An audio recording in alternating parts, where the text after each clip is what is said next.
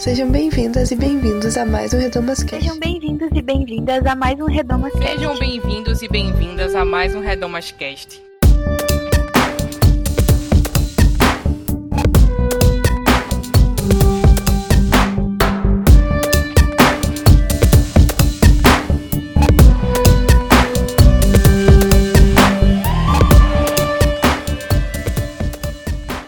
Sejam bem-vindos a mais um Redomas Cast. Eu sou Isadora Nascimento e no programa de hoje vocês vão ouvir o conteúdo da live que a gente fez no dia 30 de setembro de 2020, no ano passado, em comemoração ao aniversário de 5 anos do projeto Redomas.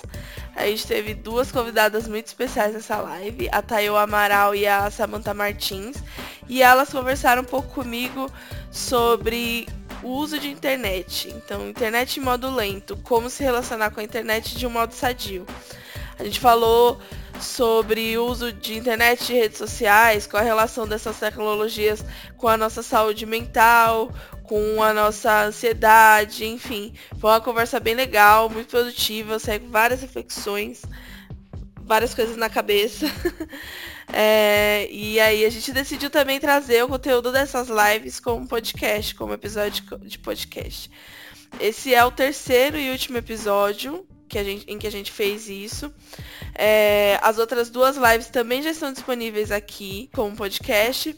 O primeiro episódio teve como tema Usando a sua voz, como criar projetos de resistência dentro dos espaços de fé cristãos. E para a segunda live o tema foi Em Busca de uma Fé Empática, construindo e desconstruindo crenças. Se vocês quiserem ouvir esses episódios, então fica a indicação, já estão todos disponíveis aqui no YouTube. Antes da gente ir para a live de fato, para o episódio, os recadinhos rápidos de sempre. Sigam o Projeto Redomas nas redes sociais. A gente está como Projeto Redomas em todas elas. Se você quiser contribuir financeiramente para o Projeto Redomas, você pode fazer isso entrando na aba apoio do nosso site, onde fica o link da nossa plataforma de financiamento coletivo no Catarse. E visitando nosso site também você encontra todo tipo de conteúdo de estudo bíblico, textos, materiais para download, coisas para você levar, é, compartilhar com a sua comunidade de fé, com o grupo de zap dos irmãos da igreja, ou no grupo de zap da família. E outra coisa importante também é que agora o projeto Redomas também está no Telegram. Então, para todo mundo que é ouvinte do Redomas Cast quiser participar, você consegue encontrar como Projeto Redomas diretamente no Telegram é, pesquisando ou pelo link que está no nosso Twitter. Você consegue também ser direcionado para o nosso grupo no Telegram.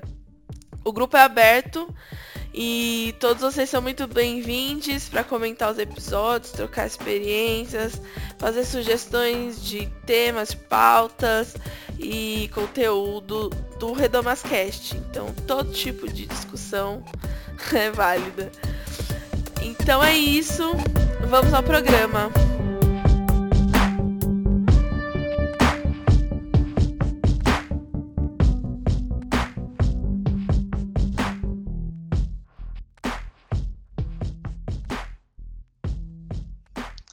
Olá, estamos ao vivo, sejam bem-vindos a mais uma live do ciclo de lives do Projeto Redomas em comemoração aos cinco anos do nosso projeto.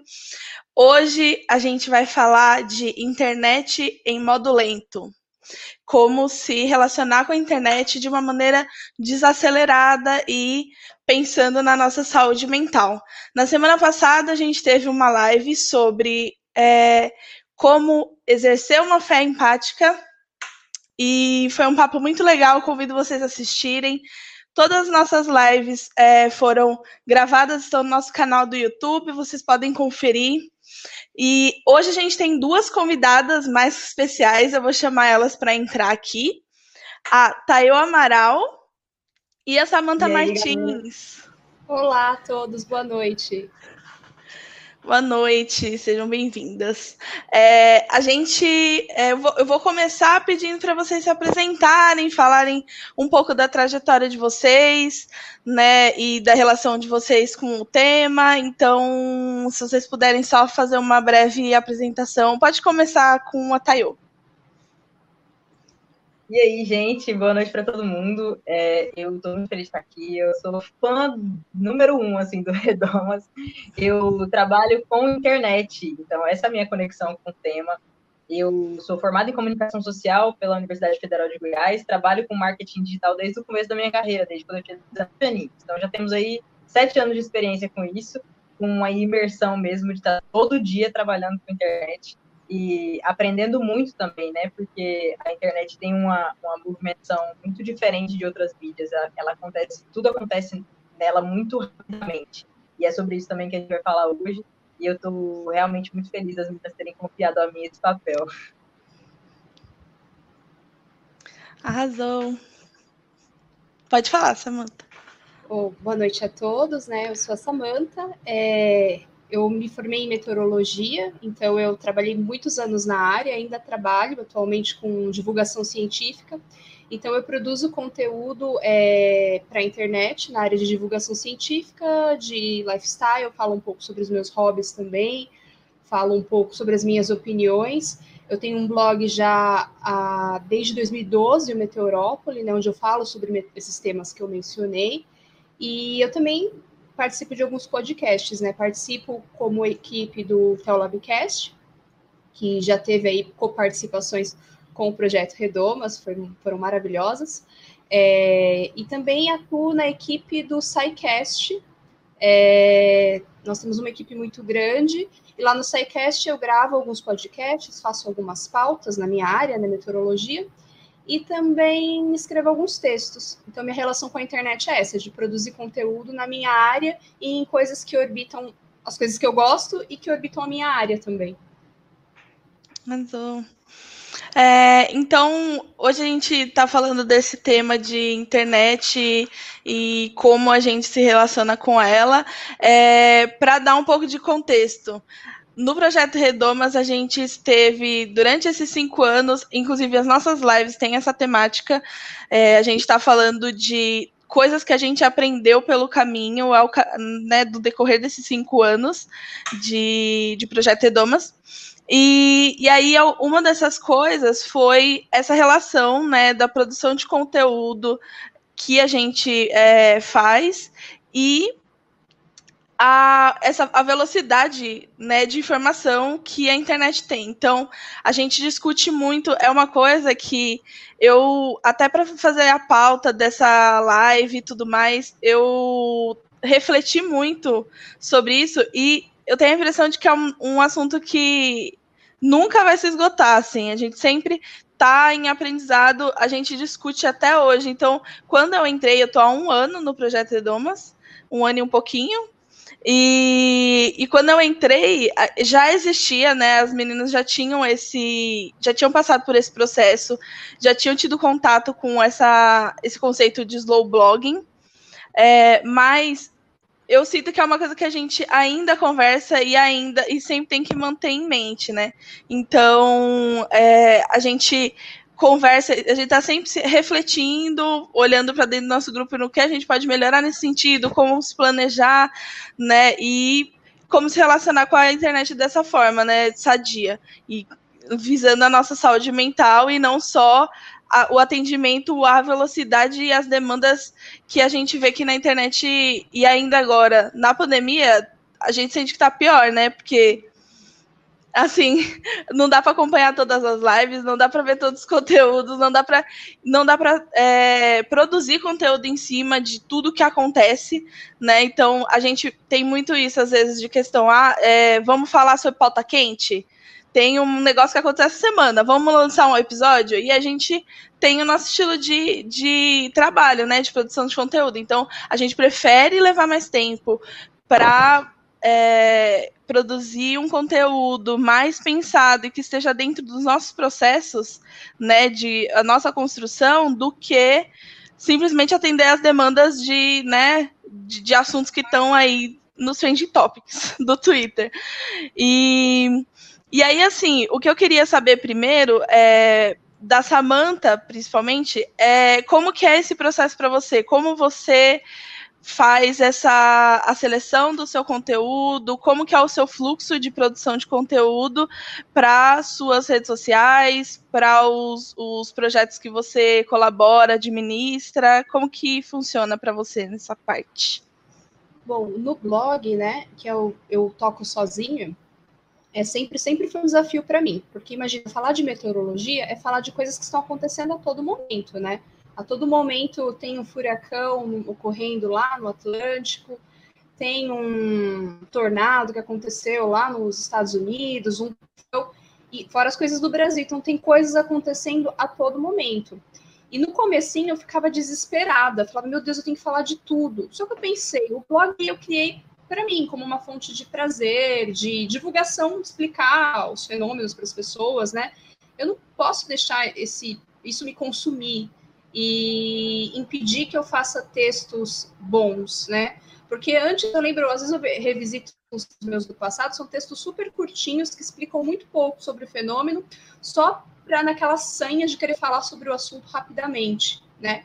Aí eu tive que me centrar em entender que eu não ia conseguir fazer, se o blog, eu quero tocar o blog sozinha, não um portal que eu quero chamar mais gente, eu não vou conseguir falar sobre tudo e fazer as outras coisas da minha vida, né?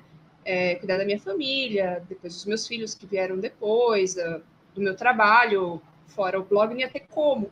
Então, eu comecei a selecionar os temas de meteorologia e temas também dos meus hobbies, ou de áreas científicas afins, que eu gosto também, como astronomia, botânica, é, coisas que me dessem prazer de escrever né? Falei, eu vou escrever aquilo que eu tenho vontade de escrever. Se algum tema do momento, por alguma razão, eu acho que eu posso contribuir, porque eu li a respeito, porque eu estudei, eu posso contribuir, daí eu vou lá e contribuo, eu vou lá e escrevo. Se não, eu nem me preocupo. Eu deixo passar e eu não comento. Porque, assim, eu tinha muito essa cobrança no começo, né?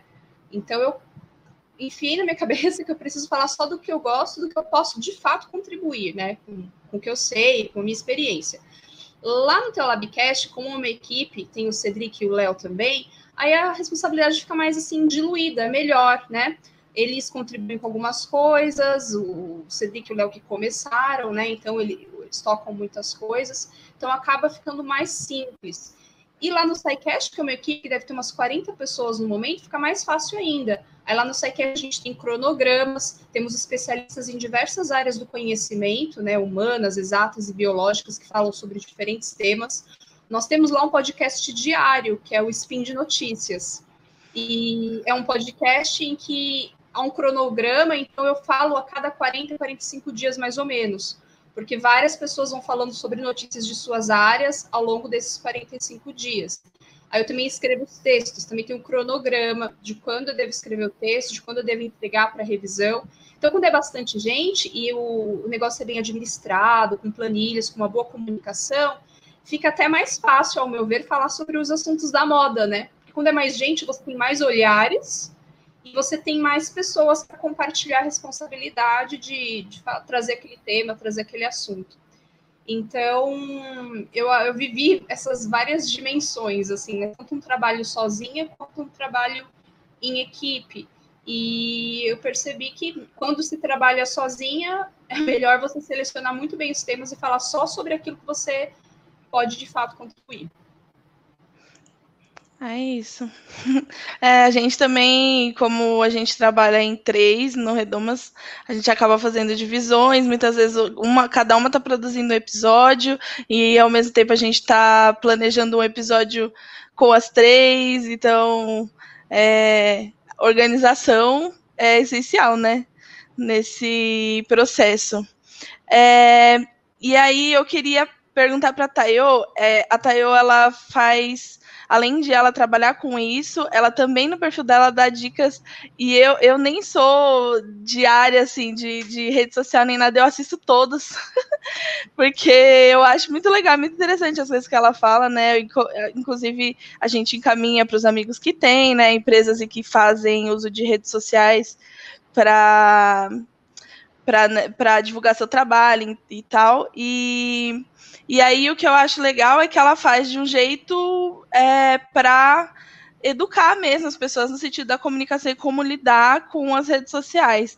E aí eu queria saber da Tayo quais são as dicas que ela tem de mais frequente né, para as pessoas que consomem conteúdo na internet e, e principalmente é, quais são as dicas que você daria para essas pessoas consumirem de maneira saudável, de maneira né, equilibrada e sem esse ritmo acelerado? É, uma coisa que eu sempre retomo em quase todas as dicas que eu vou falar é justamente sobre a gente tomar o cuidado para não se esquecer do fator humano, né? A gente fica muito preocupado com a plataforma em si, com produzir conteúdo para poder é, vender. É importante porque a gente às vezes demoniza as pessoas que usam a rede social muito, mas a gente tem que pensar que tem gente que está sustentando disso, tem gente que está botando comida na mesa é, a partir disso também mas a gente muitas vezes fica tão centrado na plataforma em si, em produzir conteúdo, em pesquisar temas interessantes, em é, criar conteúdos que, que fazem as pessoas se lembrarem de você, mas a gente se esquece do fator humano, dos dois fatores humanos, na verdade, que são principais quando a gente está falando de publicação.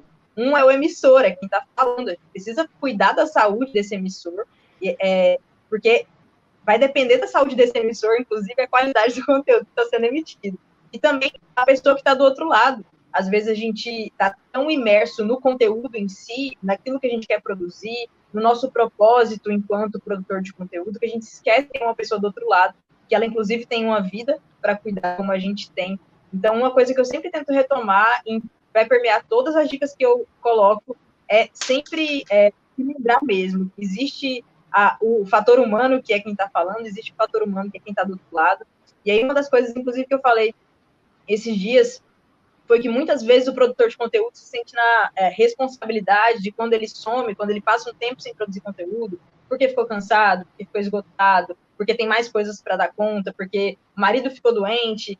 É, essa pessoa geralmente passa um tempo fora, volta lá e fala assim: pessoal, desculpa o sumiço, mas é porque estava atarefado. E eu sempre recomendo: não peça desculpas. As pessoas precisam entender que quem está do outro lado é humano com a gente também, do mesmo jeito que a gente às vezes passa é, três dias sem entrar no Instagram, porque a gente está muito tarefado no trabalho, muito preocupado, ou alguma coisa assim, é, a pessoa que está produzindo conteúdo também está sujeita a isso. É, então, é muito importante pensar nesses dois fatores, principalmente. E aí, para quem está consumindo conteúdo, é, eu recomendo prestar atenção nesse hábito. As redes sociais, e eu acho que a gente vai até retomar esse tema um pouquinho mais para frente, com mais profundidade, as redes são programadas para é, concentrar a nossa atenção. E elas são programadas para literalmente viciar a gente para ficar ali o máximo de tempo possível. Então você precisa ter consciência disso para reavaliar o seu hábito e saber como é que você pode usar essa informação a seu favor, já que é, é muito difícil a gente evitar estar na rede social, especialmente agora no momento de pandemia, que ela está conectando a gente a pessoas tão queridas, a pessoas que a gente não pode encontrar, que a gente não pode abraçar é, a gente precisa mandar uma mensagem de afeto, a gente precisa receber esse afeto também. Então não tem como a gente ficar sem. É, mas como é que a gente vai pensar? Pensando que as redes sociais são feitas para viciar a gente, para manter a gente por muitas horas ali conectados, é, sabendo disso, o que, a gente pode fazer para controlar o nosso tempo de uso e também para controlar a saúde do conteúdo que a gente está consumindo, né? Então é importante a gente pensar que muito além do tempo que a gente está passando lá, quem é que a gente está seguindo, qual é o tipo de conteúdo que a gente está absorvendo, é, que, que, quais são os gatilhos que isso pode me trazer. Então, às vezes, a gente está é, consumindo muita notícia negativa que vai afetar o nosso dia, que a gente não vai conseguir nem se concentrar em fazer o nosso trabalho, que a gente não vai conseguir nem se sentir feliz, por exemplo, em compartilhar um momento com a nossa família, é, porque a gente está muito vidrado ali na informação negativa que a gente está recebendo. Então, acho importante pensar nessas duas coisas. Uma, tempo de consumo, e dois, é pensar literalmente no conteúdo que você está consumindo, as pessoas que você está seguindo. Muito bom. É, e aí, assim, é, eu falei, dei uma noção do slow blogging, né? E assim, uma, uma das definições que eu acho mais legais para esse conceito de slow blogging é a ideia de que ela é uma forma de produzir, ele é uma forma de produzir conteúdo na velocidade da vida, na velocidade que as coisas acontecem na vida, né? E a, a Tayo até falou, às vezes a pessoa, a, o produtor de conteúdo teve um problema, teve que se ausentar, e assim, é, a gente sabe que a gente tem as nossas questões. Eu é, tive que lidar com isso esse ano, inclusive, porque eu, eu, e olha que eu só tô há um ano no Projeto Redom, mas eu já tive que lidar com essa questão porque eu fiquei doente em maio, tive problema de saúde, e aí eu fiquei um tempão, porque eu fiquei o mês que eu tava doente, o mês seguinte, e o mês que eu tava me recuperando disso, dessa loucura que eu fiquei doente do nada. E aí eu contei muito com a ajuda das meninas, eu tive que me afastar, foi uma coisa que é, eu acho que é até uma construção que a gente te, tá tendo mesmo, assim. A gente tá relativamente é, recente no uso de redes, eu acho, né? Assim, eu acho que no, talvez nós três tenhamos nascido no contexto em que as redes não eram o que são hoje, né? E a gente meio que está aprendendo a, a, a, lidar com isso com o tempo. E uma das coisas que é, essa ansiedade, né? O, de, de dar muita informação e de do, do, do, contato com rede ser tão dinâmico e de todo dia ter uma tecnologia nova, uma rede social nova, uma coisa nova para lidar, né? Um TikTok, um, né? Para descobrir. É, a gente está aprendendo e muitas vezes a gente é, se sente até culpada de. Eu falava para as meninas, eu sinto muito triste de não poder ajudar nesse período que eu estava a reviravolta, né? De, de, de ter ficado doente e tudo mais. Então, é uma coisa que tem que acontecer na velocidade da vida. Então, a vida está acontecendo e a gente está produzindo conforme a gente consegue. E aí, né, o, o, Redomas, e eu acho até que na, no caso da Samanta, são é, projetos que a gente toca em paralelo com a nossa vida profissional, né?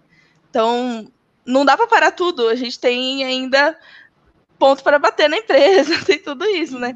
E então, assim, é, é interessante pensar na, na produção de conteúdo como uma coisa dentro da nossa vida, dessa coisa macro que é a nossa vida. Então, é, com base nisso, né, que eu de essa enorme introdução, que eu adoro contexto, eu costumo falar que eu adoro contexto. É, eu queria perguntar para Samantha como que ela se relaciona é, com essa com essa, essa, essa, essa questão, né? Então, é, você falou que você tem filhos, então a maternidade é uma questão, né? Que você tem que adotar, adaptar a sua, rotina, a sua rotina enfim, as coisas que você toca, os projetos que você toca com é, o cuidado de filhos e tudo mais. Então, como foi essa experiência para você? Como essa, essa experiência de encaixar esse monte de coisas que você falou que você faz na sua rotina ainda, como profissional, como é, mãe, enfim? Então, quando eu comecei, eu sempre gostei de internet, né? E eu percebi que antes das redes sociais, principalmente antes do Facebook, né? Antes da, do Instagram, dessas redes sociais mais que são mais polêmicas agora no momento, né? O usuário da internet era um usuário mais ativo. Eu lembro quando eu comecei a usar a internet em 99, eu era adolescente, no final da adolescência, e a gente ia lá e pesquisava. Eu quero conhecer. Eu lembro que o primeiro site que eu entrei foi o site do Museu do Louvre. Eu queria muito conhecer e entrei no site.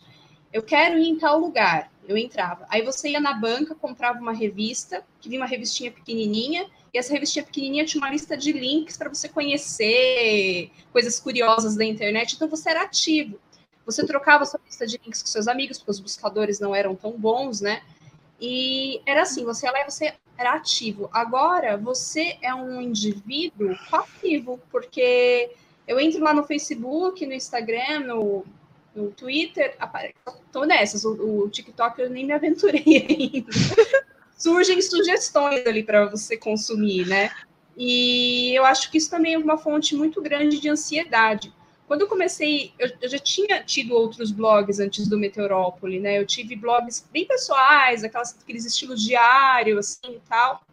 Mas eu comecei a blogar mesmo com um domínio, com uma coisa, uma carinha mais profissional, assim, em 2012. E aí, como era a minha vida em 2012, eu percebi que nesses oito anos a minha vida passou por muitas transformações e o blog também, né? Então, em 2012 eu tinha aquela ideia, aí em 2015 meu primeiro filho nasceu, aí agora, começo de 2019, meu segundo filho nasceu, então eu tive que ir encaixando ali, eu trabalhava fora antes, né? Hoje eu só trabalho dentro de casa, Então eu tive que ir encaixando ali, mudando o meu jeito de blogar. Antes saíam dois textos por semana, né? Eu tinha um pouco mais de tempo, mesmo trabalhando fora. Eu consegui encaixar mais tempo. Agora, com as crianças, eu já não tenho tanto tempo para os meus hobbies e nem para as atividades que eu realizo na internet. Então, eu só consigo fazer tudo à noite, que é a hora que eu consigo ter mais tranquilidade, né? Que eu já dei atenção para eles, já cuidei das demandas deles. E a hora que meu marido pode também ficar com eles, né? E cuidar deles enquanto eu fico é, fazendo as minhas outras atividades. Então, eu vou encaixando assim. Eu preciso da parceria do meu marido, preciso ter uma, uma rotina de horário com as crianças para conseguir também fazer essas coisas que me dão, me dão alegria, né? Escrever me dá alegria, me comunicar me dá alegria. Então, se eu deixo de fazer isso, eu também estou me anulando, não está certo. Eu só precisei aprender a fazer isso de maneira diferente, né? Contando muito, contando muito com a compreensão das pessoas, porque é, no Telabcast, lá no SciCast também, lá no Portal Deviante, a gente eles entendem, né, que tem, outro, tem pais lá também, mães, né, entendem que tem um horário, que eu só consigo fazer as coisas num determinado horário, e que eu tenho que aí ajustar a minha rotina para cuidar do que eu considero essencial primeiro, né, que é aquilo que não pode deixar passar, e deixar aquilo que eu tenho que fazer para depois, né, aquilo que eu tenho que fazer na internet para depois. Então, eu estou brincando que eu estou aprendendo a, a, blogar como antigamente, a usar a internet como antigamente. Eu estou reaprendendo, né? Que para mim era uma forma positiva, que era essa forma de você ser um, busca, um, um ser ativo, né? Atrás da informação. É, claro que as redes sociais me trouxeram grandes novidades, coisas que eu dificilmente aprenderia, assim, é aquela coisa da, da serendipidade, né? Opa, apareceu isso aqui super legal no meu caminho, né? Isso foi muito bom, eu tive muitas surpresas. Mas também eu tive momentos de muito estresse, de muito desgaste, que poderiam ter sido evitados se eu tivesse um uso mais racional desde sempre, assim, vamos dizer. É verdade. Eu fico. É, é, é, muito doido, né? Porque eu tava. Inclusive, eu tava refletindo antes, né? Porque é um negócio que a gente. Eu mesmo. Eu sempre gostei de rede social. Sempre. Tipo, eu tive todas. Entendeu? Eu tinha grupo de Facebook de escrever comentário de textão, Tayo sabe. eu gostava muito, sempre gostei muito de usar, sempre usei muito, mas e eu vi às vezes algumas pessoas, principalmente produtores de conteúdo, falando antes, falando ah, é, tem que ver isso, porque às vezes é demais. Enfim, alguns anos atrás eu falava, gente, tá ótimo. Eu falo com gente de ensino médio que eu nunca mais ia ter contato e tudo mais. E hoje eu percebo, eu acho que essa, na pandemia eu tive esse esgotamento, que assim, não dá. Uhum. Eu preciso administrar isso melhor. E, e aí eu tô falando isso do ponto de vista do consumidor de conteúdo, porque eu, a gente tem esses dois lados, né? E aí eu, eu sinto que o, a internet ela é um lugar, né? Não físico, mas ela é um lugar. E aí as pessoas desempenham esses diferentes papéis. E a gente fala muito assim, tá até uma, uma onda, né? De assistir. O pessoal tá assistindo muito um documentário da Netflix lá do Dilema Social. E aí tá todo mundo falando disso, eu fui assistir, e aí uma coisa extremamente assim, nossa, desliga todas as suas redes agora. Pelo amor de Deus, você tá sendo vigiado o tempo todo. E aí é uma coisa que, é, para mim, ainda é um pouco confusa essa relação, né? De o. Como eu falei, a, a internet é um mundo, né? Um espaço, um lugar. E a gente que dita as regras, né? Porque a gente coloca a culpa no algoritmo e o algoritmo acaba sendo o vilão. É, a culpa é do algoritmo. E só que quem determina o comportamento do algoritmo muitas vezes somos nós. E aí isso é uma coisa que eu estava até conversando com a Thay um dia desses no, no Twitter e aí eu queria que ela explicasse melhor para gente essa coisa, como você vê isso do algoritmo, quais são os desafios, porque a gente está falando aqui é, de usar a internet de modo lento, mas isso também significa que o seu conteúdo vai ter mais ou menos é, engajamento e visibilidade, vai ser mais ou menos beneficiado pelo algoritmo se você tiver no modo frenético, que é isso que essas empresas querem, né? É isso que o Facebook quer, é isso que o YouTube quer que você use muitos muitos e muito. E aí a, a gente fica meio condicionado a isso. Então, quais são esses desafios? Como lidar? Quais são os obstáculos que a gente encontra quando a gente se propõe a usar a internet de uma maneira mais sadia, produzir conteúdo de uma maneira mais sadia e até no consumo também. É... Como a gente se relaciona com essa coisa do algoritmo, né? A entidade, o algoritmo. o algoritmo é essa figura, né? Esse, esse vilão. Mas é muito interessante a gente pensar que o... se a gente for reparar na história das redes sociais, elas são o que são hoje, elas tomaram a proporção que tomaram hoje, quase sem querer. Então, uh, elas iniciaram com um propósito muito diferente, realmente, da gente simplesmente se conectar, mas aí acabou entrando nessa dinâmica, nessa matemática, uma é, variável muito importante, que é a do dinheiro. Dentro do sistema capitalista, essa é a principal variável e ela está absolutamente em todos os lugares, em tudo que a gente faz. Então, o que acontece é que é, essa proposta que era muito interessante de conectar você a qualquer pessoa do mundo, então a gente tem aí, por exemplo, o antigo slogan do LinkedIn era que você estava a três pessoas de qualquer pessoa do mundo, inclusive do Obama. Então, a proposta foi realmente muito interessante, a proposta, a ideia, mas quando a gente inseriu a variável do dinheiro, as coisas começaram a desandar, porque se a gente pensar, é, a, a, o potencial de entretenimento da rede social é muito grande. Se a gente pode se conectar com qualquer pessoa do mundo, inclusive nossos familiares, as pessoas do ensino médio que a gente não imaginou que a gente manteria contato, a gente realmente talvez não manteria é, se a gente não tivesse a rede social mas a gente também pode se conectar com gente nova que a, que a gente nunca alcançaria. A gente tem aí é, redes sociais que vão conectar a gente com pessoas do outro lado do mundo para a gente poder conversar, trocar ideias sobre a vida. É, então, quando a gente inseriu a variável do dinheiro, essa, esse potencial de entretenimento da rede social se transformou em potencial de lucro também.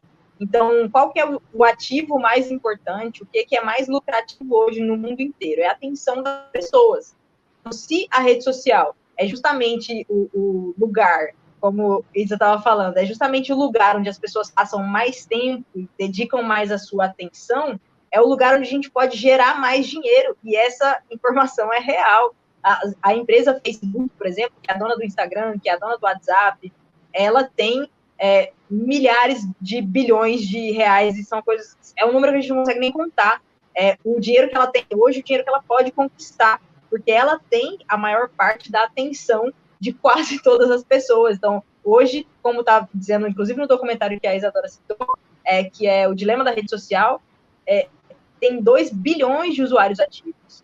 Então, se a gente tem tanto usuário ativo que passa tanto tempo dentro da rede social, e se a atenção é o ativo mais caro hoje, mais valioso hoje, simplesmente a rede social vai ser o lugar mais lucrativo do mundo. E aí o que eles precisam é justamente encontrar maneiras de fazer a gente ficar quanto mais tempo lá, é, melhor, porque aí eles vão ter mais atenção para vender. E é muito importante ressaltar que quando a gente é, tem acesso a algum tipo de informação, conteúdo, produto de forma gratuita, o que significa é que o que está sendo vendido somos nós. É importante a gente saber disso. Do mesmo jeito na TV. Então a gente pensa, nossa, tem tanta programação legal na TV, mas a TV cria programações legais para te manter atento, porque aí na hora do intervalo ela vai ter tantos pontos de audiência para vender para a empresa que precisa montar aquele espaço e atrair a sua atenção. A gente está no sistema capitalista, é o dinheiro que move o mundo.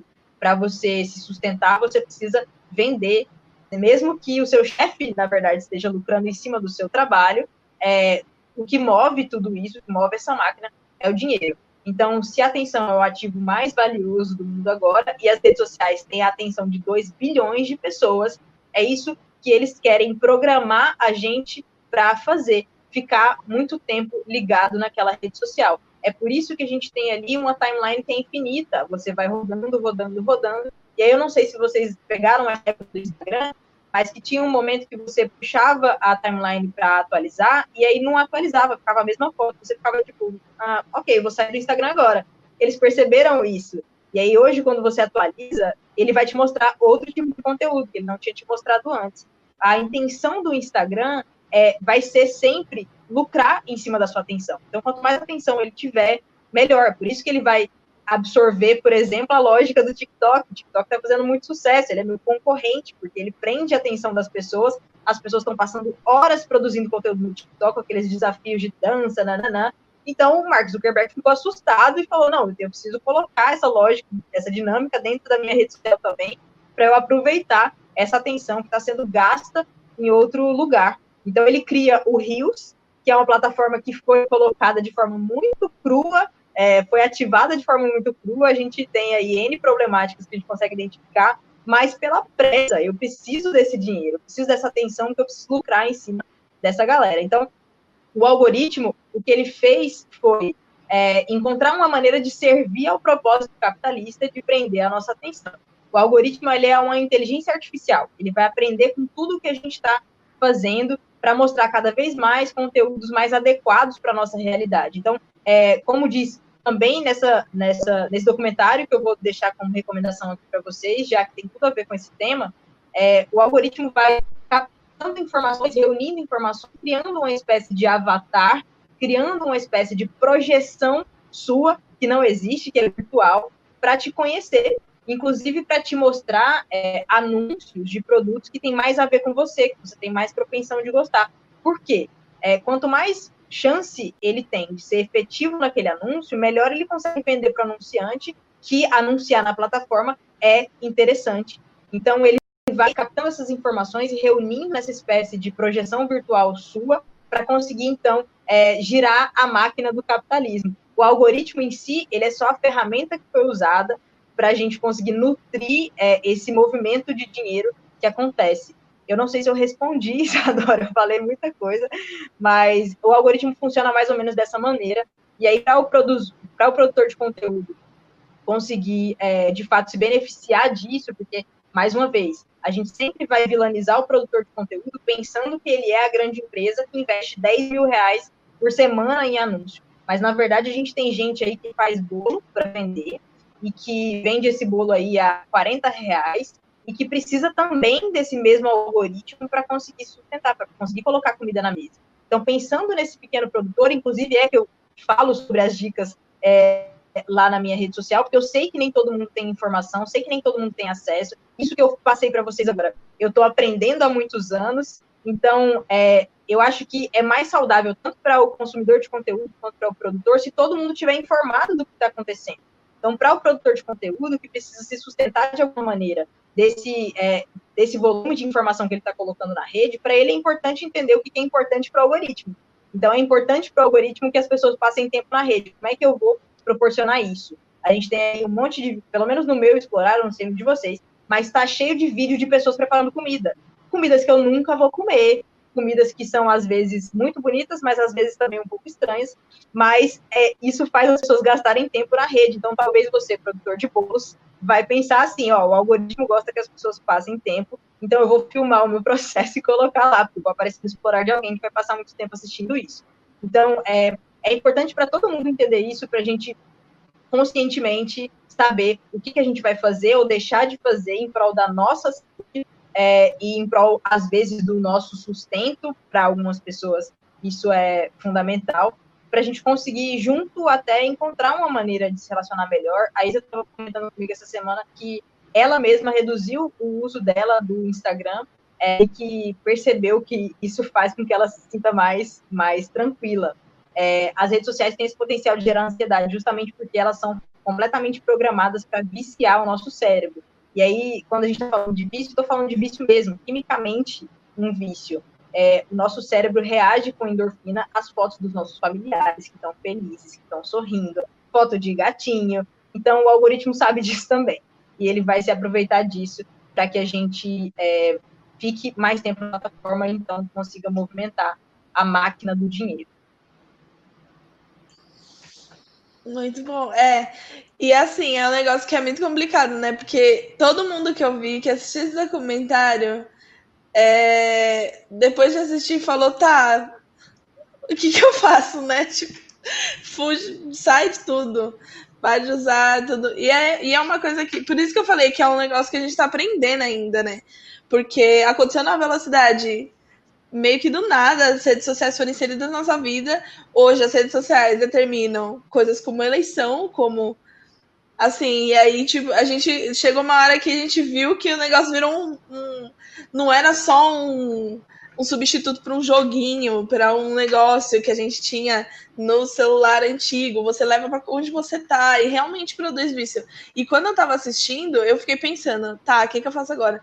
E e aí eu parei para pensar como é, uma pessoa que aprecia a coisa, o, o prazer alimentício, eu, eu parei para pensar que talvez seja só a gente tratar como uma dieta, né?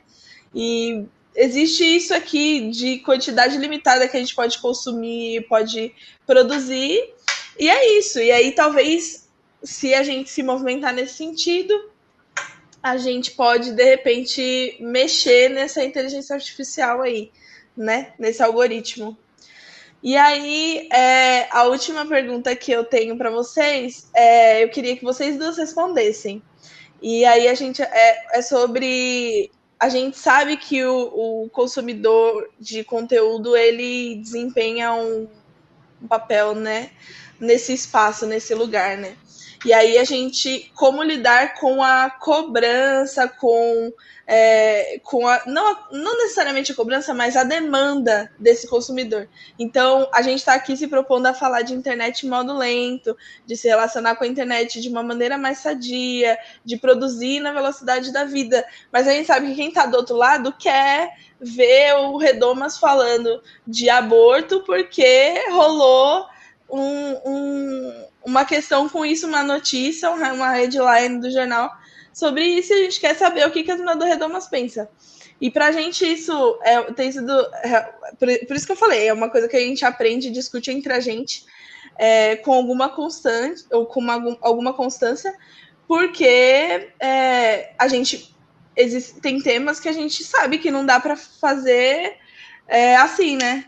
Produzir um conteúdo sobre isso da, do dia para noite. É complexo. E aí a solução que a gente encontrou algumas vezes é de falar. É, gente, a gente não consegue falar disso agora, mas tem esse, esse, esse conteúdo que a gente recomenda, que a gente gosta e que pode ajudar vocês. E aí eu queria saber se vocês têm algumas outras dicas, qual a experiência de vocês com isso, é, como vocês lidam com essa demanda, né, da pessoa que está do outro lado consumindo conteúdo, porque tudo é um relacionamento, né? No fim do dia, uhum. o relacionamento entre produtor e consumidor de conteúdo é um relacionamento. E aí precisa ter acordos, precisa ter, né, mecanismos, formas de se trabalhar. Então, como que vocês lidam com isso? Samanta se você quiser, é, se você quiser começar, Samanta. Bom, é, isso acontece muito comigo no Twitter, é o seguinte, às vezes as pessoas me marcam em alguma foto de nuvem, por exemplo, alguma notícia de algum fenômeno meteorológico curioso, ou em algum dos temas que eu abordo no meu blog, geralmente é mais sobre meteorologia que me, me marcam, que me que pedem a minha opinião, né? É, antes eu tinha essa preocupação muito grande, né, de, nossa, eu tenho que responder rápido. E eu percebi que o Twitter estava tomando muito tempo da, da minha vida, sabe? É, como eu disse, né, na, lá no Twitter eu encontrei parcerias ótimas, pessoas ótimas, mas também tinha discussões e situações das quais eu não precisava nem ficar sabendo e muito menos participar, né? Então, o que eu fiz? Eu desinstalei o Twitter do meu celular e eu só entro no Twitter à noite, no meu, é, no meu notebook mesmo. Eu entro à noite para responder DMs, para ver o no que me marcaram, né? E quando é uma coisa que eu já tratei no blog, algum assunto, me marcaram num fenômeno meteorológico, numa situação, num tipo de nuvem, alguma coisa que eu já falei no blog. Aí eu ponho o link, ah, eu já falei sobre isso nesse link. E eu sempre tento tomar cuidado para responder as pessoas bem, porque às vezes você está cansado também, você teve um dia cheio, aí você responde de um jeito que a pessoa pode te interpretar errado, né? Então, eu andei lendo algumas coisas sobre escrita compassiva, sabe? Para você ter um pouco de paciência com o outro também, que eu não sei qual é a, a, pressa da outra pessoa em saber, ou se a pessoa só marcou porque lembrou de mim, sabe? Então, eu respondo comentando com algum link que eu, que eu escrevi no blog. Se eu nunca tratei desse assunto, eu, te, eu procuro não ficar ansiosa, tipo, ah, eu preciso falar disso. Não, eu procuro no blog de. Eu tenho alguns amigos, colegas que também escrevem sobre isso Tenho sites internacionais também, então eu procuro algum conteúdo legal, como vocês fazem lá no Redomas, né? Falo assim, oh, esse conteúdo tá bem bacana, pode te explicar um pouquinho sobre o assunto. Quem sabe no futuro eu possa falar sobre o tema, né? Agora tá meio apertado. E eu tinha muito esse costume que você falou de pedir, que a Tayo falou, né, de pedir desculpas, principalmente no blog. Ai, gente, eu tava eu tava fora, faz um mês que eu não escrevo, me desculpa, isso acontecia muito antes, né? Aí de uns tempos para cá eu tenho relaxado, falando, não, gente, as pessoas têm que entender que não tem condições. Então eu, eu marquei uma hora para responder é, comentários, no, comentários feitos no próprio blog, né? E comentários feitos na comentários ou observações que as pessoas me mandam pelo Twitter. E com relação ao SciCast, ao Teolabcast, o Teolabcast tem um grupo no Telegram, e eu não consigo participar sempre, eu sempre falo que não tem como mesmo, de vez em quando eu dou uma olhada lá e respondo o pessoal. E, o, e nós, para os produtores de conteúdo do SciCast, nós temos lá um, uns grupos do, no Instagram, no, no WhatsApp para discutir o conteúdo e tal. Eu também procuro entrar em horários estabelecidos para eu não atrapalhar a minha rotina e para eu não, não deixar de dar atenção para os meus filhos, por exemplo, né? E para não responder, sabe, às vezes você está sem paciência com uma outra coisa, você entra lá na rede social, como eu disse, você acaba respondendo a pessoa de maneira grosseira. Então, nos últimos tempos eu tenho tomado muito cuidado com isso. Se eu estou cansada, se eu estou sem paciência, eu não entro também, eu deixo para responder depois. A pessoa vai ter que esperar e vai valer a pena, porque eu vou dar o meu melhor, né, quando eu puder de fato respondê-la. Sim. É muito legal é, que a gente tenha esse espaço para discutir, porque eu acho que realmente a gente precisa começar a falar sobre isso em algum momento. E a gente está atrasado, na minha opinião, a gente está atrasado. Eu acho que a gente já devia ter começado a falar sobre isso ó, desde 2016, que foi quando as coisas, o Facebook começou a cair, e aí ele comprou o Instagram e o caramba quatro. Mas e, eu acho muito importante que a gente esteja discutindo sobre isso. E eu acho que o que vale mais a pena para a gente pensar sobre produzir conteúdo, e aí tipo, a, a direção da pergunta da Isadora, é que a gente precisa ser genuíno. Eu sei que parece uma resposta muito simples, mas a gente precisa ser genuíno. A verdade é que a gente precisa que as pessoas saibam quem somos nós, para que os acordos que a gente vai estabelecer sejam justos, tanto com a gente quanto com ela. Então, se a gente está falando de produzir conteúdo e, e oferecer colocar essa oferta de conteúdo relevante o tempo inteiro, a gente precisa pensar, como a Isadora falou, que a gente não vai fazer isso o dia inteiro e que a gente não tem só isso para fazer. A gente tem que cozinhar, a gente tem que limpar a casa, a gente tem que trabalhar para conseguir o nosso sustento, a gente tem que dar atenção para nossa família.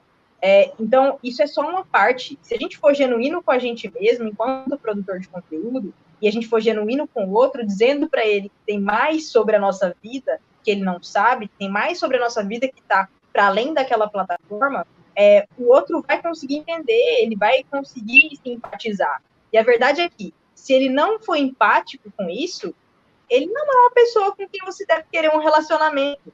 A gente estava falando agora sobre relacionamento, tudo é sobre relacionamento, é sobre o.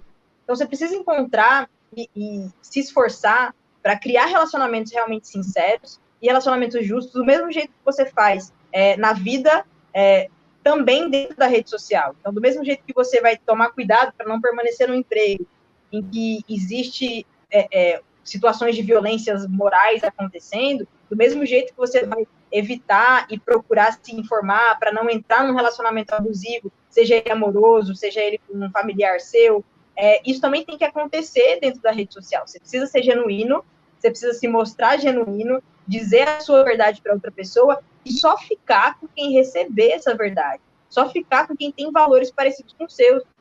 Uma coisa que eu sempre falo é que é, a gente está, muitas vezes a gente, por exemplo, demora muito a produzir um conteúdo, é, a gente está incerto sobre produzir determinado conteúdo, a gente demora muito a falar sobre um assunto que a gente gosta, porque a gente está muito preocupado em agradar as pessoas erradas. Tem muita gente do outro lado que quer ouvir o que a gente tem a dizer, a gente só precisa achar essas pessoas. A gente só está falando com as pessoas erradas. Então a gente precisa pensar em quem somos nós, em quem é o outro e pensar nessa intersecção. O que que nos une? Qual é o assunto que conecta a gente? Vou falar sobre isso. E aí a gente tem que pensar que o conteúdo é como se fosse um imã. Ele vai atrair é, quem pensa parecido com a gente. mas quem a gente não quer que fique perto, quem não gosta do tipo de conteúdo que a gente tem que produzir, ele vai repelir. Então, é importante que a gente pense mesmo que é um relacionamento, e do mesmo jeito que offline a gente precisa se preocupar com quem está do outro lado e se essa relação está fazendo bem, a gente precisa fazer isso também enquanto produtor de conteúdo. E a gente precisa é, focar a nossa energia em nutrir os relacionamentos certos. Então, do mesmo jeito, a gente vai receber sempre um comentário ali que não vai agradar, ou que não vai combinar, que vai deixar a gente estressado, que não vai valer a pena, que vai gastar um tempo que muitas vezes a gente já gastou produzindo um artigo, como a Samanta estava falando. É, então, a gente precisa considerar melhor como é que a gente está usando o nosso tempo e aonde a gente está investindo ele.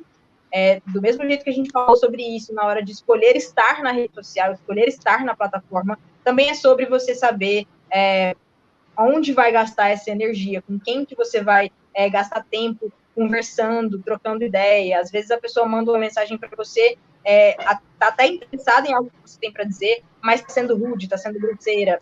É, responde de forma mais objetiva, não dá continuidade àquela conversa, porque não vai te fazer bem.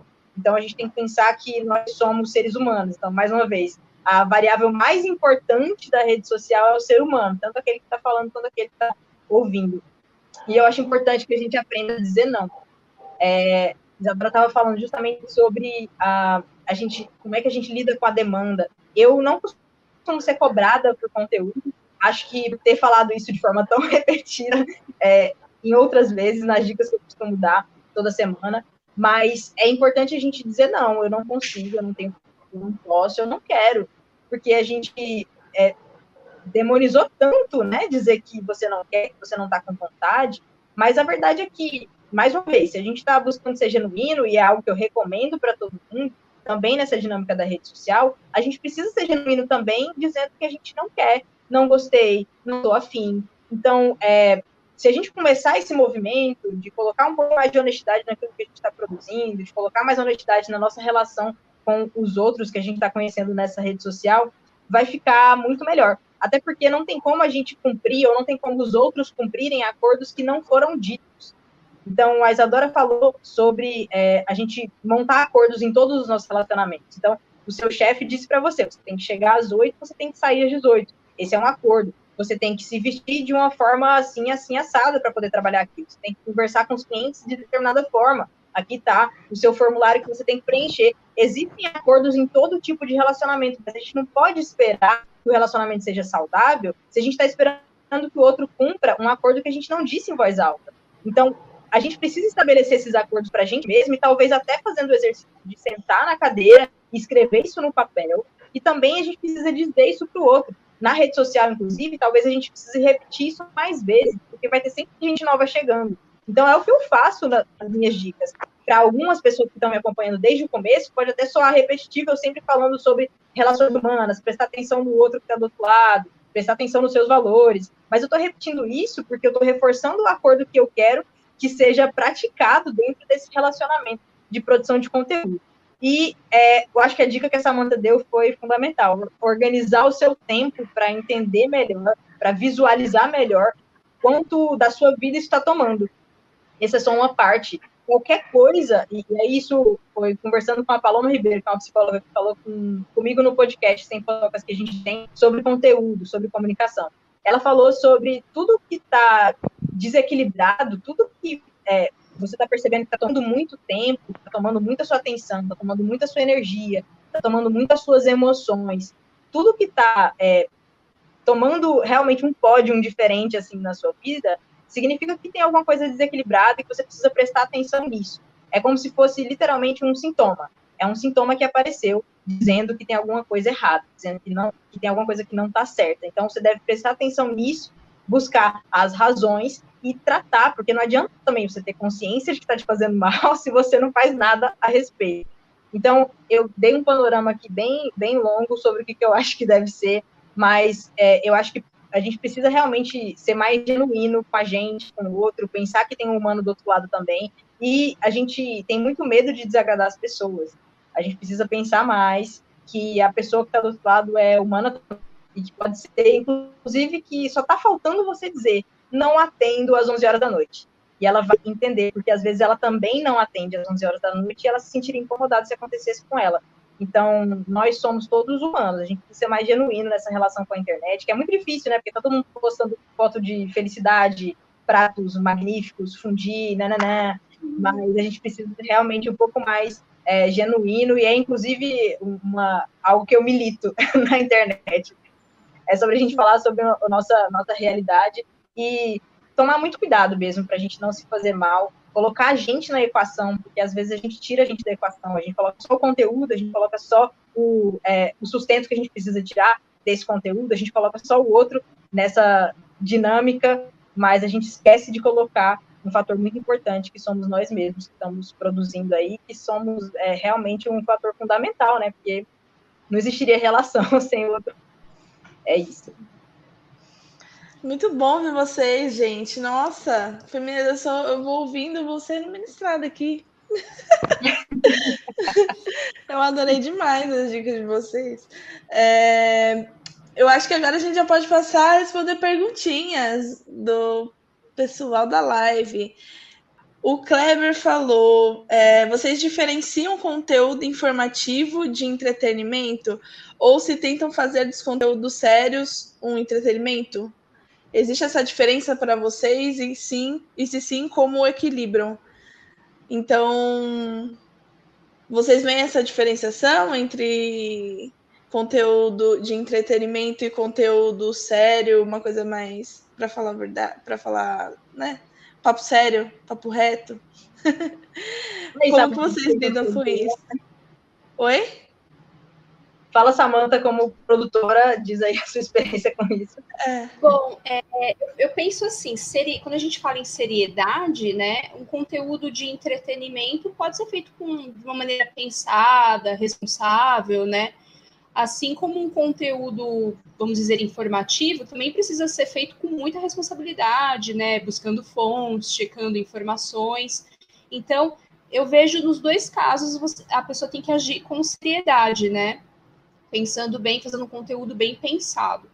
O conteúdo que eu produzo é mais informativo, né? Eu produzo um conteúdo em que eu falo sobre a minha área de formação, áreas que orbitam ali, um pouco dos meus hobbies. Então, eu tento colocar ali seriedade à medida que eu vou buscando é, fontes corretas, é, tentar desmistificar fake news, né? Colocando boas referências, eu sempre coloco, tento colocar as referências que eu consultei nos meus os meus, os meus textos, né? Sempre coloco os artigos, outros blogs, outros posts. Eu não tenho medo de linkar nada, eu, eu sou muito favor da internet do passado, né? A internet livro, que aquele militante iraniano, é, Hussein Derekshan, fala, né? que é você colocar ali um conteúdo para a pessoa realmente consumir, degustar, usar os hiperlinks. Então eu vejo nisso uma seriedade. Assim, eu não produzo humor, né? Se bem que sem querer, às vezes, lá no meio do texto, eu faço aquela piadinha, né? Que a gente não resiste.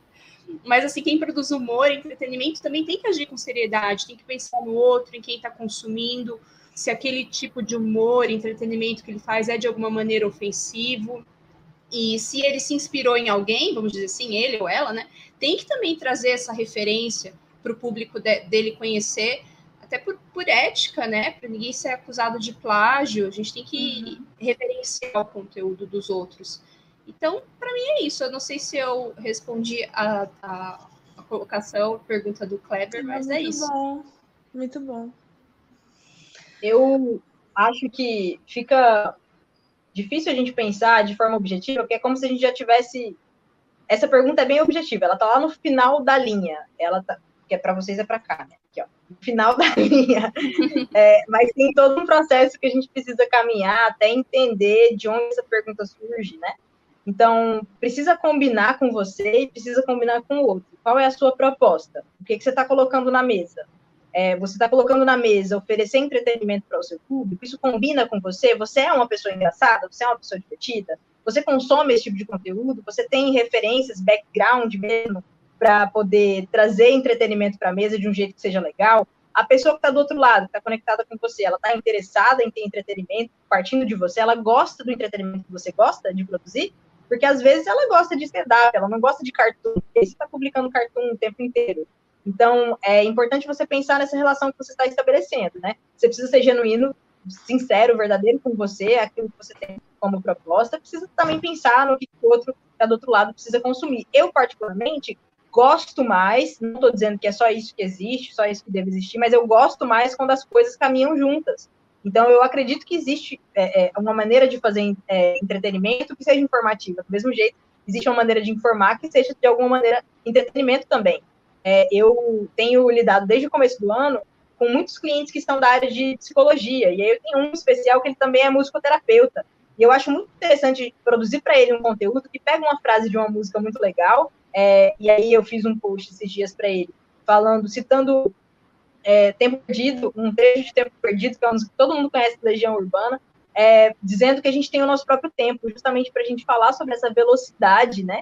E, e a gente está se comparando o tempo inteiro com o do outro e, e, como isso é negativo, porque cada um tem sua trajetória. Então era um post que inicialmente tinha o propósito de fazer entretenimento, porque ele pegava uma música, era algo que todo mundo ia reconhecer, era algo que, pensando no algoritmo, ia engajar, porque todo mundo conhece Legião Urbana, mas ao mesmo tempo por trás tinha uma informação muito importante que a gente queria transmitir. Então, eu, particularmente, prefiro, é, acredito que dá para a gente balancear as duas coisas. Muito bom.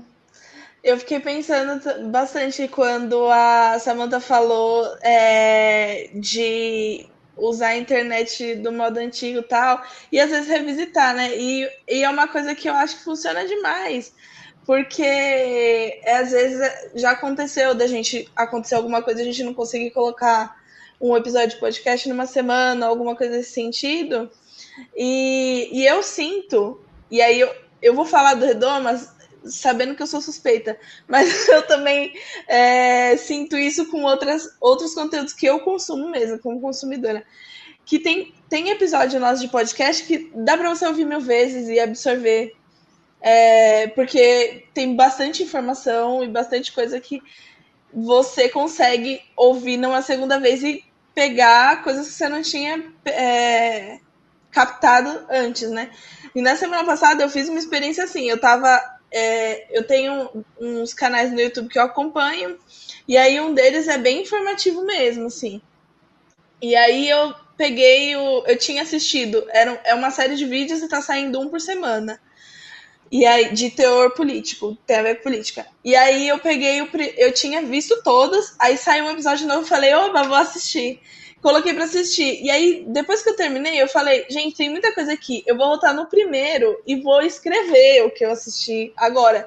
E eu percebi que tinha uma infinidade de coisas que eu não tinha escatado na primeira vez que eu assisti.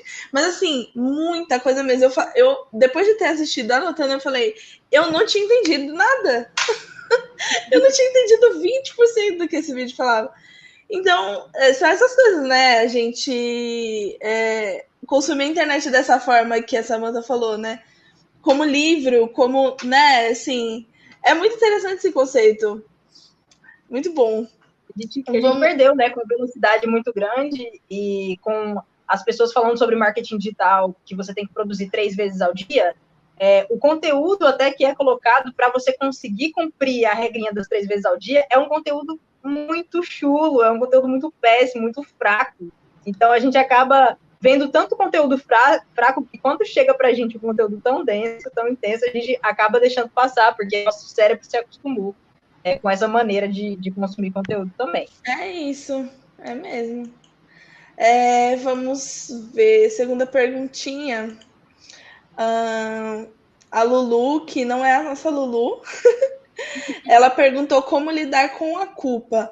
É, eu não sei se ela está falando a culpa de não fazer, é, não produzir um conteúdo, ou a culpa de não é, consumir alguma coisa, a, o medo de perder, né, o, o FOMO.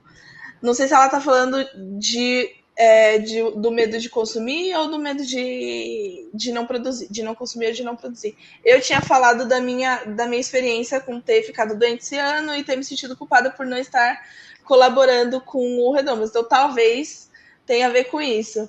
Mas é, como vocês lidam com essa culpa de estar tá perdendo alguma coisa que poderia estar produzindo ou consumindo na internet? Fala aí, Samanta. Você é Obrigada. Não, eu eu tive muita culpa no passado. Agora, dos tempos para cá, essa culpa tem decrescido cada vez mais. Principalmente com a, com a pandemia, até estranho falar isso, mas eu aprendi muitas coisas durante a pandemia, né? E uma delas por, ter, por ficar tanto tempo dentro de casa com as crianças que tão, não estão na escola, né? É que eu preciso viver um momento que eu não vou conseguir é, repetir. Então, esse momento com as crianças eu preciso viver agora. Uma, um conteúdo da internet eu posso ver depois, né? Eu posso ver depois, assistir depois o vídeo. Não precisa assistir o vídeo no momento que o produtor de conteúdo posta, o podcast no momento que ele foi postado. Eu posso ouvir depois, né? Se aquele produtor de conteúdo é, tem um significado especial para mim, porque é um tipo de conteúdo que eu consumo, é... então eu posso ouvir depois, não tem problema. Eu não vou ficar por fora da discussão. É, é até bom porque você ouve mais calmo. Eu vi outro dia, né? circulou nas redes sociais uma tirinha que mostrava uma pessoa que acho que ela estava assistindo uma série ao mesmo tempo, e acho que ela também estava ouvindo um podcast, eu não lembro muito bem.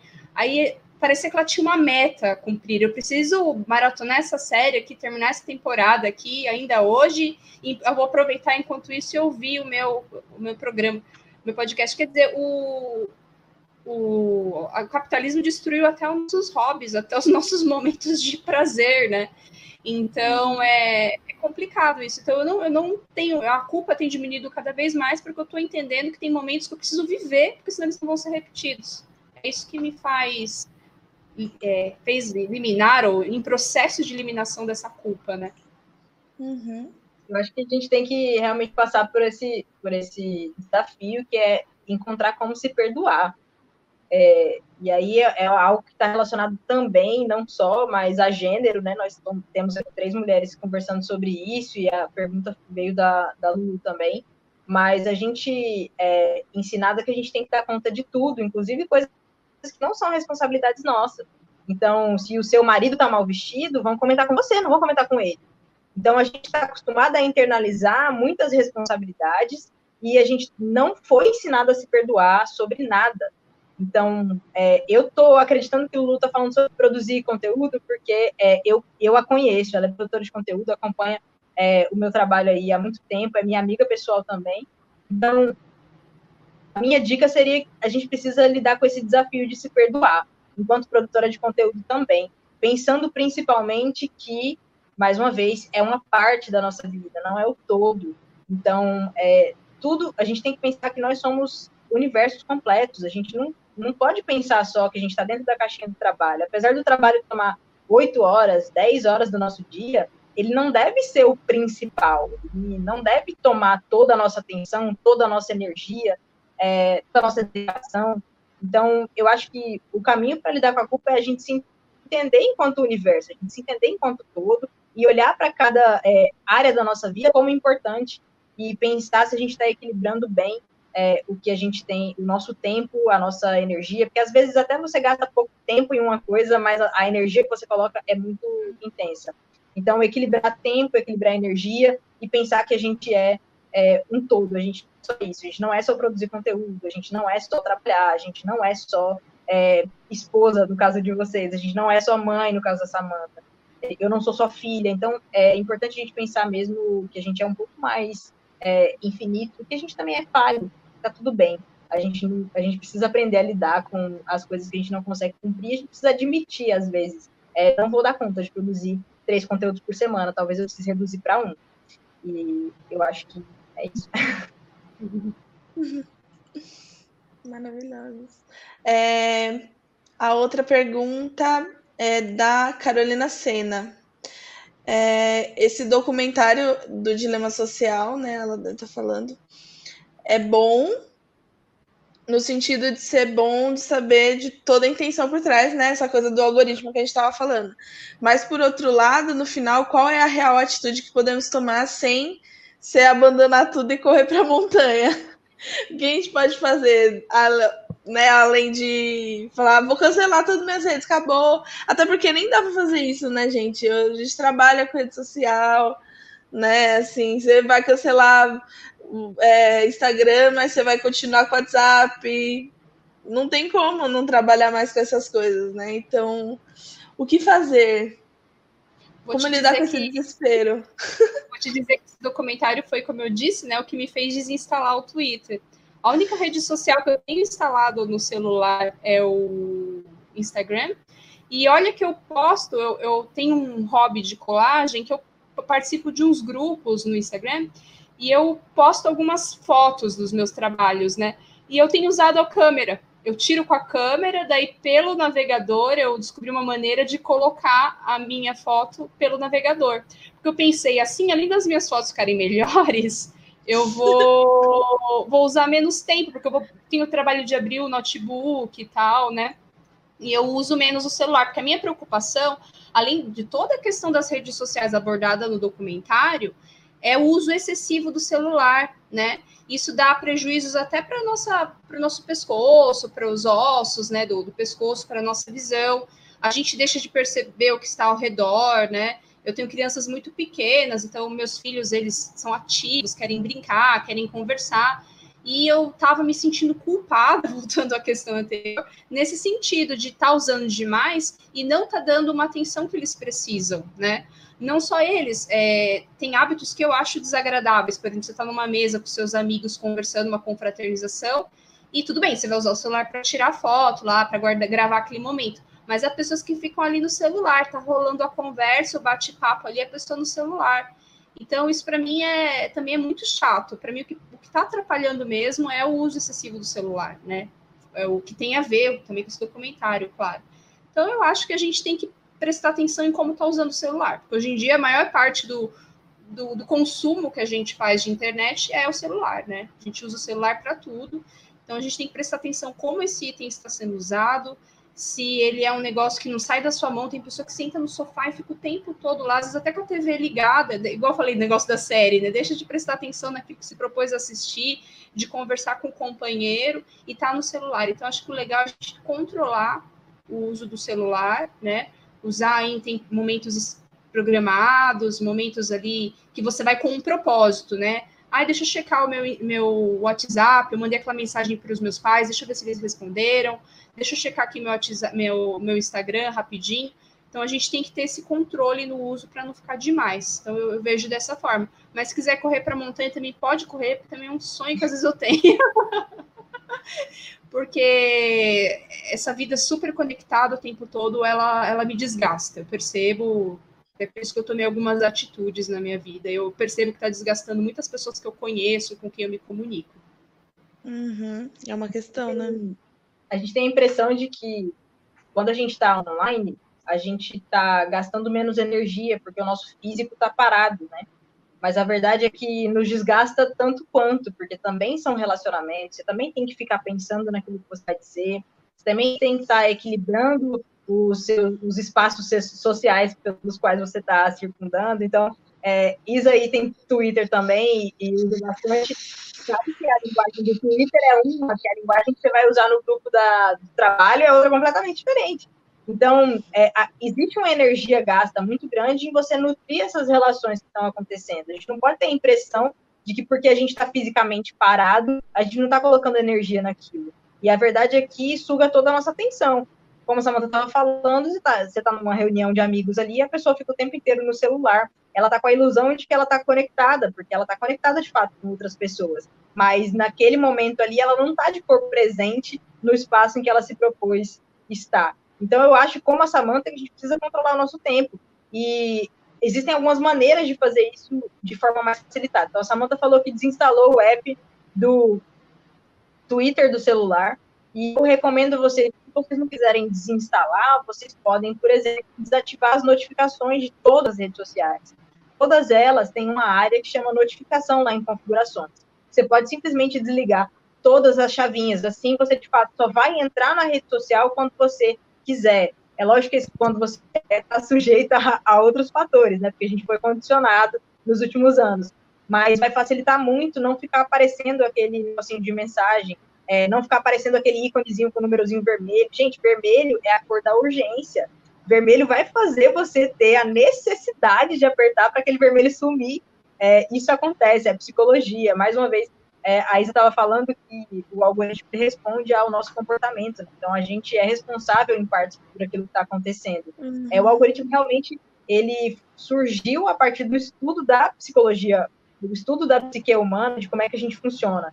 Então, a primeira coisa que eu ia recomendar para vocês é realmente desativar as notificações, sai da live já, vai no Facebook, vai no Twitter, vai no Instagram, área de notificações, desativa tudo. É, não fica se inscrevendo em lista de e-mail desnecessária. É, muita gente vai usar o e-mail para fazer marketing para você e vai ficar te mandando e-mail todo dia. E isso vai também atrapalhar você, vai inclusive inflar sua caixa de, de mensagem, você vai perder mensagem importante, é uma coisa que acontece comigo. Então, uma coisa que eu tenho feito nos últimos anos é me desinscrevi de todas as listas e eu estou parando de me inscrever nas listas novas que aparecem. Por mais que vá aparecer um conteúdo interessante, tem que ser muito criteriosa. Falando em critério, tem que ter o critério também de quem é que você está seguindo, gente. É, silencia algumas palavras que vão te estressar. Então, no Twitter, por exemplo, tem a opção de você silenciar algumas palavras. Na época do BBB, eu precisei eu precisei, porque não, eu não estava aguentando mais. Mas selecione algumas palavras que para você são estão é, falando sobre temas que estão te estressando é, e coloca lá para silenciar. Tem a, a, verdade é que algumas plataformas têm muitos recursos para a gente se desviar, elas só não divulgam esses recursos, porque elas querem você lá pela maior parte do tempo possível. Mas é, procure esses recursos. E aí, outra recomendação que eu tenho é, no próprio Instagram, você consegue dar uma olhadinha, é, arrastando para o lado do seu perfil o tempo de uso, o tempo que você está gastando ali naquela rede social. Eu estou falando do Instagram porque eu estou considerando ela a principal rede que a gente usa, além do WhatsApp, né, que a gente usa muito. Então, é, além de silenciar os grupos do WhatsApp, vai lá no Instagram, dá uma olhada no tempo de uso do app e ativa uma notificação de limite. É, isso pode parecer estressante no começo, porque você vai estar tá no meio do dia, às vezes vai apitar e você pensa, nossa, mas de noite eu queria usar também, e agora eu já esgotei tudo. Mas pode ser um lembrete de que você precisa sair dali em algum momento e fazer outra coisa da sua vida. Então, uma coisa que eu estou me propondo é, é, e eu sou uma pessoa muito hard user, eu sou muito, muito, muito fissurada. Quando Samantha estava falando da pessoa que está ouvindo o podcast assistindo série, eu, essa pessoa sou eu. É, então, o que acontece? Eu sou muito hard user, mas eu tenho me preocupado mais em tentar estar de corpo presente. A, a lógica capitalista também é, faz com que a gente entenda que o nosso tempo é muito valioso e que, portanto, a gente precisa aproveitar ele ao máximo e fazendo muitas coisas ao mesmo tempo. É, essa lógica não é natural nossa. A gente não foi feito para isso. Então, a minha proposta para vocês que estão conversando com a gente, que estão ouvindo a gente, é, é, estar de corpo presente, como a Samantha falou, tem momentos que não voltam. É, vamos estar de corpo presente, nem que seja na sua conversa com é, o seu marido, ou que seja na sua conversa com a sua mãe, esteja de corpo presente ali, ignora as notificações, ignora porque você vai desativar, eu estou assumindo isso. É, mas esteja de corpo presente em todo momento que você estiver fazendo, isso vai fazer bem para a sua saúde mental. É, a gente está aí, ainda em setembro, então aí os 45 uhum. segundos de setembro, vai fazer, muito, vai, vai fazer muita diferença na sua saúde mental. As redes sociais são, de fato, um vício, elas são é, gatilhos para a ansiedade, a gente precisa ter consciência disso. Como a Carol falou na pergunta, é, o documentário é bom porque deixa a gente consciente. Então, é, vamos agora agir sobre isso. A maior parte das pessoas é, ganha consciência sobre alguma coisa e fica parada e continua com os mesmos hábitos. Então, vamos agir sobre isso. Vai lá, desativa as notificações, desinstala os apps que você não usa tanto.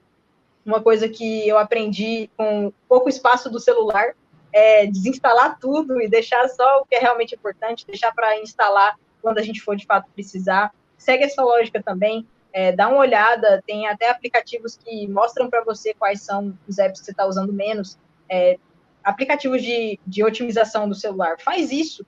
Baixa esse app de, de otimização, ele vai te mostrar, inclusive, quanto tempo você está gastando em cada um. Desinstala aqueles que você está gastando menos tempo e revê o tempo que você está gastando é, nesses apps que você usa muito. São as minhas recomendações.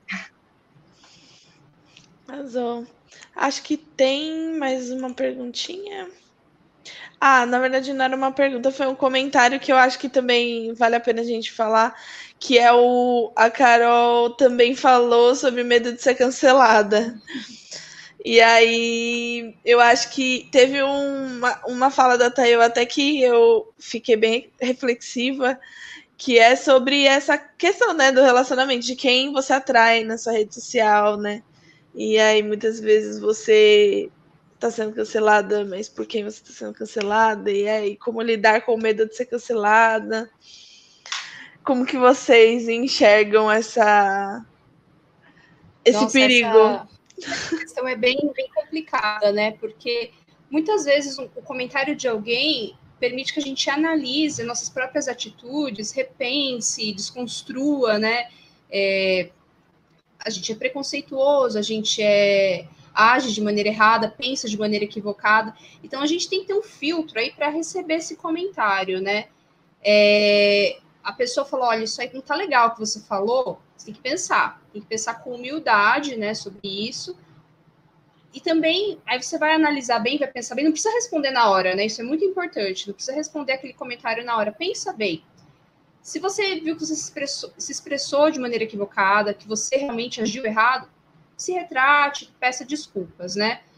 Ou reescreva aquele, aquele conteúdo, aquilo que você queria dizer de uma maneira melhor. E, e é isso. Acho que a gente não deve também dar asas a polêmicas infrutíferas, né? Você se retrata quando for o caso, reescreve e tal, e pronto, né? Se tiver mais alguém que vai cancelar, vai te tentar te cancelar por aquele print, fazer um print daquilo, comentário daquilo, aí eu volto até numa fala da, da Tayo, né? Será que você quer se relacionar com uma pessoa dessa que também não, não consegue entender que você é um ser humano que está sujeito a errar ou a não agradá-lo? Porque você não errou, mas a pessoa não concorda com você, né?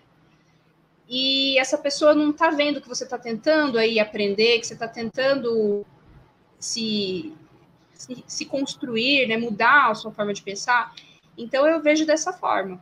Já teve vários momentos ao longo do, desse tempo que eu blogo, que eu escrevo no Twitter, alguém falou, olha, isso você escreveu errado, isso não é muito bem, não está muito certo assim. E aí eu tento olhar por esse lado, olho, tento olhar com humildade. Já teve momentos lá no passado que eu fui bem bravinha, né? Já fui respondendo com grosseria, já fui olhando para um outro lado, ah, vendo como é que é chifre em cavalo, sabe aquela coisa. Então eu, com os anos eu fui aprendendo a fazer esse filtro, né? E me retratar quando for o caso. Acho que é isso. É, é importante ter realmente ter essa humildade de dar uma olhada, né, para o que, que as pessoas estão dizendo. Às vezes a gente, é, o fato da gente ter conseguido com a internet democratizar as mídias e todo mundo tem um espaço de fala, coloca gente que antes era só consumidor nessa posição de, bom, eu também tenho voz, eu posso ter razão, e aí por isso eu vou dizer a minha opinião. Então, é, nem sempre a gente está certo, é importante a gente ressaltar isso. Enquanto aquariana é difícil falar isso. Brincadeira. Mas é, é, bom a gente reconhecer que a gente nem sempre está certo, que a gente está sujeito a, a receber repressões. É importante, Carol, a gente pensar que esse não é um problema individual.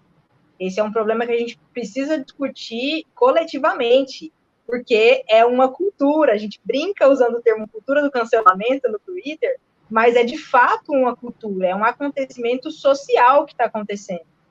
Então, eu sempre, na hora de me identificar, eu nem me identifico como publicitária, eu sou comunicadora social, eu estudo o comportamento das pessoas, eu estudo como as pessoas se comunicam.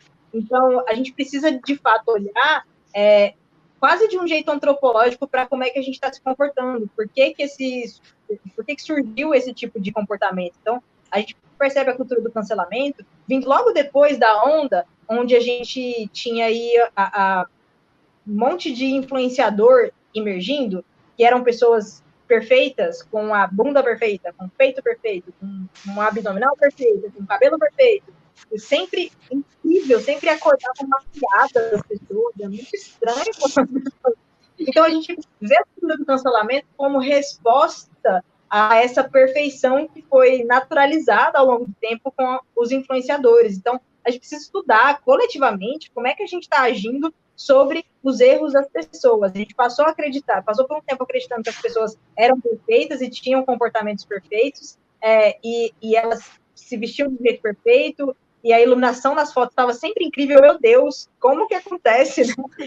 Então, aí, em resposta, em resposta, a gente não aceita bem o erro, a gente não aceita bem o feio, a gente não aceita bem a pessoa que está fazendo story sem maquiagem, a gente não aceita ninguém fazer story de pijama, a gente não aceita ninguém publicar uma foto com careta.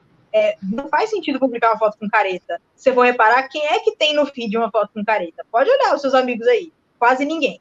Então, é, é uma resposta, é um movimento de resposta cultural que a gente está fazendo agora, e é algo que a gente precisa discutir. Não é algo que você internamente precisa ficar com medo, meu Deus, que medo de ser cancelada. A gente precisa falar sobre isso, a gente precisa falar sobre errar. Qual que é o problema do erro cubo? A gente tem também, a gente está vindo de uma cultura televisiva, né? Onde a gente tem o paparazzi que fica espreita esperando alguém cometer um erro, é, ou alguém é, sair da linha para poder fotografar e expor. Então, tudo isso é, é, a maneira como a gente se comporta de forma é, cultural, social, são coisas que vão. E, inclusive, isso é, está em movimento. Não é porque a gente entendeu a cultura do paparazzi que a gente vai. É, que a gente entende hoje a cultura do cancelamento. Então tá tudo em movimento, a gente precisa se observar e a gente precisa conversar sobre isso. A gente precisa conversar com nossos amigos, a gente precisa fazer uma live sobre isso, a gente precisa conversar com a nossa mãe, a gente precisa conversar com o nosso pai sobre a cultura do cancelamento, a gente precisa conversar com a mídia sobre isso. Se você tem um amigo aí que é jornalista, converse com ele sobre isso também. Então, a gente precisa construir junto, porque foi algo que foi construído junto. Foi algo que a gente construiu enquanto é, sociedade. Então, a gente precisa debater sobre isso e desconstruir. Muito obrigada pela sua pergunta, Carol, porque eu acho que ela gerou essa oportunidade também é, da gente falar sobre isso aqui e pensar coletivamente sobre é, por que, que a gente não aceita bem o erro do outro, sendo que a gente mesmo erra tanto, né? É verdade. Então, acho que a gente está chegando ao final da nossa live. Eu queria pedir só algumas recomendações para vocês. É, se vocês quiserem deixar até as redes sociais, os, os canais, né, para as pessoas encontrarem vocês depois da live. E alguma recomendação que vocês tenham também é bem-vindo. Então, é, eu escrevo sobre ciência lá no Meteorópole, né? meteorópole.com.br. Participo do time do pessoal do SciCast, então, se vocês entrarem em portaldeviante.com.br, vão encontrar lá todos os podcasts. É, o SciCast é o mais conhecido, mas temos outros. E se digitar SciCast também nos agregadores, também encontra. Acho que muita gente já conhece o, o podcast. E também tem o Teolabcast, que eu participo lá com o Léo e com o Cedric, que a gente fala sobre religião, sobre ciência, sobre atualidades, tudo junto e misturado, trazemos convidados incríveis também. Então, é o Teolabcast, arroba Teolabcast no Twitter. E eu tô no Twitter e no Instagram também, como arroba Samantha Weather, depois eu deixo anotadinho. E recomendações, eu vou falar de uma recomendação de um livro que eu estou relendo, é, ontem eu fiquei. Fui ao dentista eu peguei um livro. Primeiro eu estava meio apressada, eu peguei o primeiro livro lá da minha estante para reler, né? Eu, eu, sou muito admiradora da escritora Joan de Dion e eu estou relendo o livro O Ano do Pensamento Mágico. Eu já reli o Noites Azuis, né, o Blue Nights. Eu estou relendo agora o, o Ano do Pensamento Mágico, em que a autora fala um pouco sobre as perdas pessoais na vida dela e ela faz algumas reflexões com a história dela. Eu recomendo bastante esse livro. Eu acho que eles, eles são traduzidos também, tem, é, é, tem em inglês, mas já tem a tradução em português também, já tem algum tempo já. Então, recomendo esses dois livros dessa escritora incrível. Eu tô nas redes sociais, eu tô no Twitter, mas eu não vou recomendar para vocês, porque lá eu falo só besteira.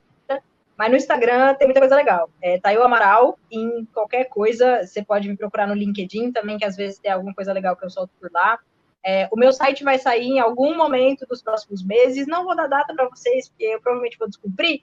Então, o meu site vai sair daqui a algum tempo e eu espero que vocês consigam acompanhar também, porque eu prometo que eu vou colocar conteúdo muito legal lá. É, e na, no Instagram, especialmente, eu dou muitas dicas curtinhas. O meu objetivo é ser didática e ao mesmo tempo não tomar tanto tempo de quem está me ouvindo, é, sempre nos stories. Então, se você me seguir, inclusive hoje eu coloquei sobre bloqueio criativo, é um papo muito legal, que tem até um pouco a ver com o que a gente falou aqui hoje. É, e sobre recomendação, eu poderia até cometer o erro de falar vários links aqui para vocês, mas a minha recomendação é saia da internet, saia um pouquinho, pense é, sobre outras coisas que você gosta de fazer, vá cozinhar, vá cuidar das suas plantas, vá brincar com seus filhos, vá conversar com alguém que você gosta. É difícil a gente falar isso em época de pandemia, né? Mas vai tocar um violão, vai pintar uma aquarela, é, descubra, alguma, algum, alguma coisa que você vai fazer é, de legal, que você tem prazer em fazer, que seja fora das redes sociais. A minha recomendação é você se conhecer mesmo, porque eu acho que a gente fica, é, e eu odeio usar essa palavra, mas com a rede social a gente fica alienado, a gente fica literalmente meio abobado, a gente esquece de coisas que são muito importantes. Eu acho que uma das coisas que a gente tem esquecido nos últimos anos é o autoconhecimento que a gente é, precisa fazer. Então, a minha recomendação para você é se conhecer e literalmente descobrir outras coisas que você gosta fora da rede social, fora da internet. Muito bom, gente. Muito feliz com a nossa live. Acho que foi um bate-papo legal demais. É... E aí é isso. Espero que vocês tenham gostado. Vocês estão nos ouvindo, estão com a gente né, que vocês tenham aprendido um pouco mais sobre como utilizar o, o princípio existe tempo para todas as coisas, dá tempo para todas as coisas, né? Sem esquecer que a gente é crente. é, e aplicar isso nas suas de internet. Então, obrigada a vocês, convidadas maravilhosas. Foi um papo bom demais mesmo.